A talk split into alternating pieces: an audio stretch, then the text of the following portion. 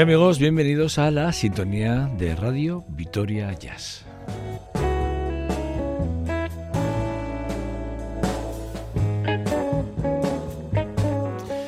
¿Qué amigos? Bienvenidos una semana más a, esta sintonía de Radio Vitoria Jazz y, hoy acompañado por Javi Saez al control técnico, en el control técnico y quien nos habla, Joseba Cabezas.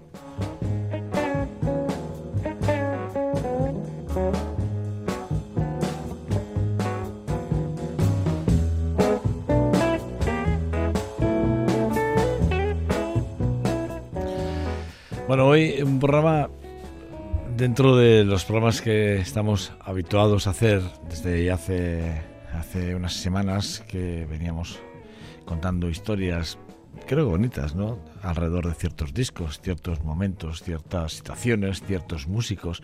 Hoy os voy a hablar de la calle 125, bueno, de dos cruces. Bueno, son dos, la, la séptima avenida y la calle 125 en la ubicación que está, además es el Corazón, corazón de Harley.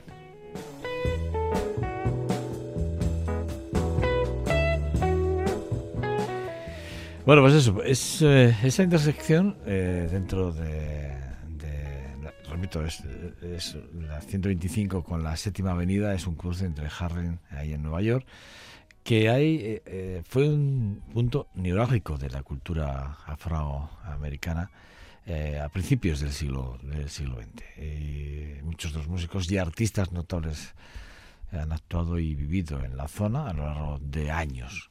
Pero es que además eh, sobre, sobre esa avenida y sobre, sobre lo que fue el movimiento afroamericano eh, por entonces, bueno, se ha escrito muchísimas, eh, muchísimas, eh, muchísimos párrafos y lo han escrito muchísimos músicos eh, y periodistas e incluso escritores han hecho referencia a ese movimiento artístico nacido a principios del siglo en, en, ese, en, esa intersección concretamente. y uno de los músicos que, que yo he recuperado para hablar de y que habla muy concretamente de esa intersección y de ese movimiento, es eh, Oliver Nelson, uno de los saxofonistas y compositores de jazz eh, más reconocidos. Eh, ya, ya no por su técnica y su, su, forma de entender el jazz, sino por su concepto y por su, sobre todo su virtuosismo. ¿no?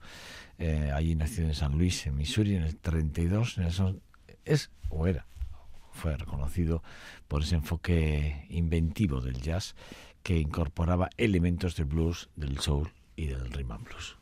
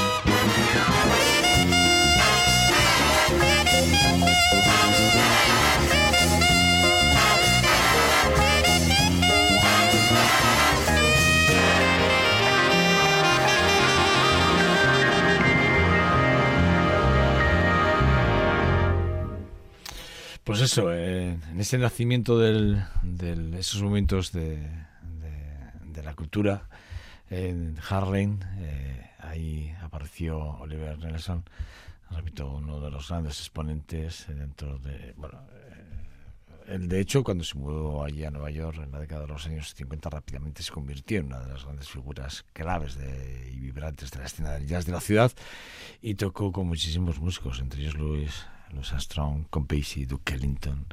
Y ya en la década de los años 60, bueno, pues se lanzó álbumes como The Blues and the Abstract Truth, que es un álbumazo tremendo si no lo conocíais. Y luego pues hizo giras con el Fino, con Bill Evans o con Roy Harris, ni más ni menos. O sea, quiero decir que uno de los grandes. Y volviendo un poco al momento de la escena, que a mí es lo que también me gustaría contaros, que, que, eh, que es un momento importante. Primero porque el renacimiento de Harlem surgió en, un momento en el que la discriminación racial y la segregación era, eran comunes en Estados Unidos y la comunidad negra en Harlem se unió por, para luchar contra la discriminación y el racismo y encontraron en la cultura y en el arte una forma de expresión que les ayudó a, reivindicar sus derechos, ¿no? Y de hecho esa esquina, concretamente esa intersección entre la 25 y la séptima avenida, se convirtió en el corazón de la vida nocturna de Harlem durante el, movimiento. De hecho ahí están los clubs, ahí, estaban el, el Carton Club y, ahí también estaba el Citters. Y bueno, pues ahí se juntaban Duke Ellington, eh, Calloway estaba en, la, en, Apollo Theaters, ¿no? Quería decir, perdón. Ahí se juntaba, por, ejemplo, también estuvo Billy Holiday y la Fitzgerald, estuvieron ahí pues cantando, tocando y además reivindicando. Bueno, por eso es tan importante esa intersección dentro del mundo de la historia del jazz. Conocida también por otros movimientos que también algún día hablaremos de ellos. Pero bueno, me parecía que para arrancar este programa y esta, este, este, esta, esta semana, pues me parecía que era un punto de inflexión eh, bonito para contaros.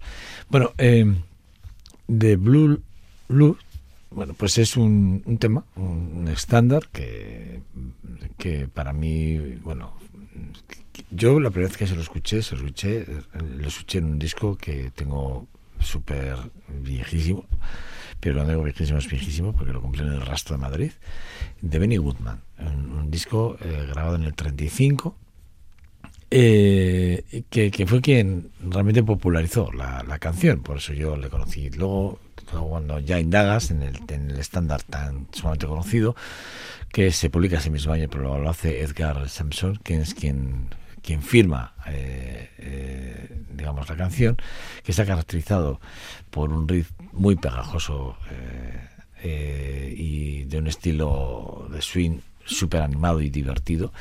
Bueno, yo luego conocí una versión, que es la que hoy os traigo, no la Benny Goodman. Más adelante conocí la de la de Wardell Gray, que de Oklahoma, pues eh, uno de los grandes, ¿no? Allí, de hecho, dentro del movimiento del bebop entre los años 50 y 40 y 50 fue conocidísimo por su habilidad para improvisar unos son los complejos melódicos increíblemente maravillosos. Bueno, pues eh, un, innovador dentro del virtuosismo y que cuando yo conocí la versión, pues la verdad es que me enganché a ella. Eh, grabó varias versiones de, de Blue eh, y bueno, eh, Luis, perdón, y durante su carrera la incluyó en muchas grabaciones, ¿no? Incluso volvió a grabarla en 1946 con Benny Goodman. Thank you.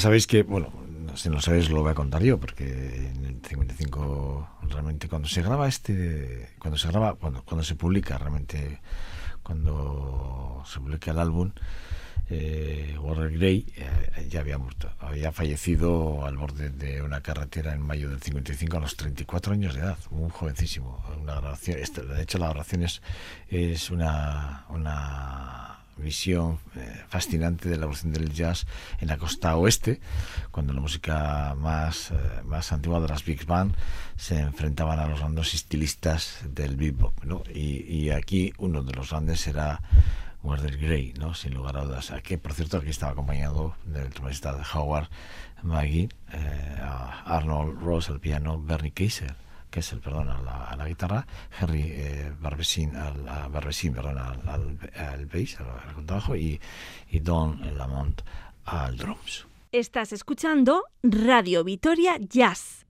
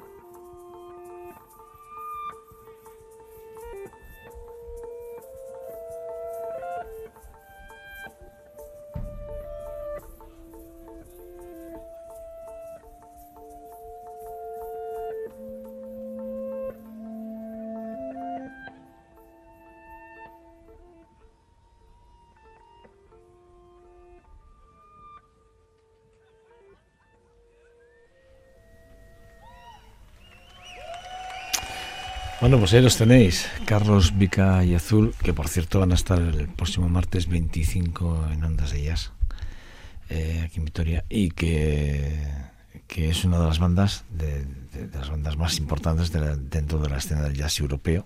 Se, formó, se fundaron allí en el 94. Carlos Vica, el contrabajista, Carlos Vica, portugués, Carlos Vica, que es increíblemente maravilloso, repito, uno de los grandes exponentes de la escena conjunto con Fran Mubus a la guitarra y Jim Black a la batería, pues que desde el año 94 que llevan trabajando juntos, pues no han dejado de, generar un montón de riquezas, de sonidos o, movimientos dentro de la escena del jazz europeo muy importantes, siendo referentes en Estados Unidos y en Inglaterra, donde hacen giras muy importantes. Eh, el trío del grupo Azul, repito, eh, Carlos Vica y Azul, así es como se llama eh, el trío. Repito, es uno de esas, repito, es una de esas bandas de las más importantes dentro de la escena del jazz europeo y que además, pues bueno, reflejó este Believer que está publicado en el 2011, un álbum que, por cierto, hemos, por cierto, hemos escuchado el, el homónimo del, del, álbum y que, bueno, pues como habéis podido comprobar, pues bueno, pues tiene, es una pieza que, que comienza con, con, con, digamos, con un plano melancólico de Carlos, de Carlos Pica y que es acompañado por la guitarra de Bush y luego ya la, la pieza se desarrolla con ese ambiente dinámico y rítmico que bueno, pues que va generando muchos movimientos que generan muchos sentimientos a la vez que lo escuchas, ¿no? Con una base muy sólida y un ritmo pulsante durante toda la melodía. Y este es Carlos Vica, Carlos Vica y Azul, junto a Fran Mubus y, Jimmy Black, que repito que están el próximo 25 de, de abril en, en el Conservatorio de Vitoria Gasteiz, pues si queréis eh, acercaros a escucharlos en directo. Bueno, pues eso, eh, ¿qué os voy a contar yo de Millstone? De Millstone, poco Millstone. Bueno, pues eh, es una canción que, que, originalmente es de, eh, de Mel Davis, pero que Bill Evans también realizó una, una interpretación notable de esta pieza con, su famoso trío eh, eh, con piano con Scott Lafaro, perdón, al piano Bill Scott Lafaro con trabajo y Paul Monton a la batería en aquel disco de Inspiration que bueno es una para mí es una de las versiones del trío más significativas eh, por varias varias razones. La primera es un es un ejemplo eh, para mí impresionante de capacidad del trío para eh, interactuar y crear eh, movimientos y sobre todo sentimientos muy colectivos durante toda la pieza y el uso de, los contrapuntos y las armonías interesantes en unos, con, unos con unas características muy destacadas que son la interpretación de cada uno juntos a la hora de, tocar esta, Finalmente, para, mí la interpretación de Billy Evans de, esta, de esta pieza de Millstones eh, es significativa porque, porque muestra la, habilidad para crear arreglos complejos y eh, muy sofisticados ¿no? Eh, de, la música, de los estándares de jazz. ¿no? A lo largo de su carrera, además, Evans se ha destacado por su capacidad para transformar piezas muy, muy cercanas, muy conocidas, y obras maestras y hacer de ellas verdaderas versiones como es este Millstones.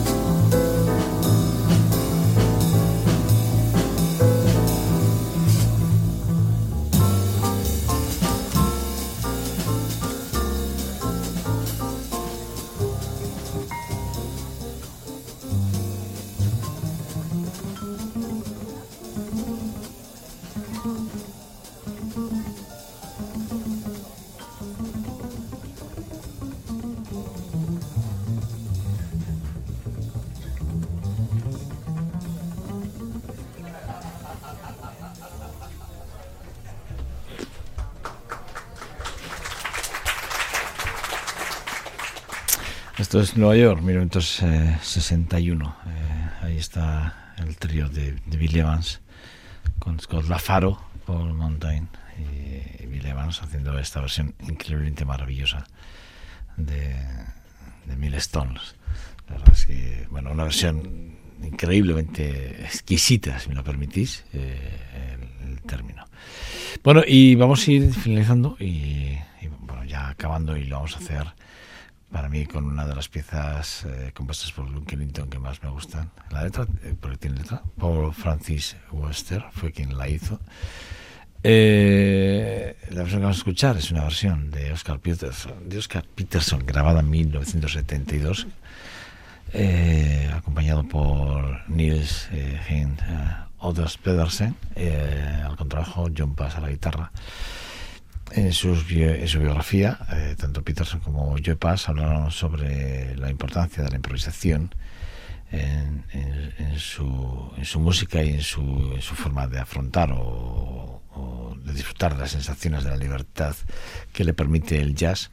Y en esta canción hicieron una versión a ella como una de las partes más importantes de la improvisación, una de las canciones que más les ha permitido ser vibrantes en la improvisación. Esto lo dicen en sus biografías, tanto hablando de esta canción, ¿eh?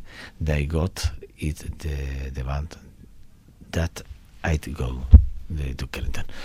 Bueno, pues es, eh, repito, un, placer poder acabar con, con, una de las frases de, de, de Peterson que decía que, que la improvisación es como una aventura en sí misma, ¿no? Y que eh, y además, pues hablando del jazz más él creía que la improvisación permitía a los músicos expresarse de manera única y personal y cada actuación en vivo era única e irrepetible. Esto lo suelo decir yo muchísimo y, sobre todo cuando hago referencia a algún festival o a algún concierto que, que cuando aconsejo que se les vaya que se vaya a disfrutar de él, siempre digo lo mismo lo que vais a ver es irrepetible, no lo perdáis nunca.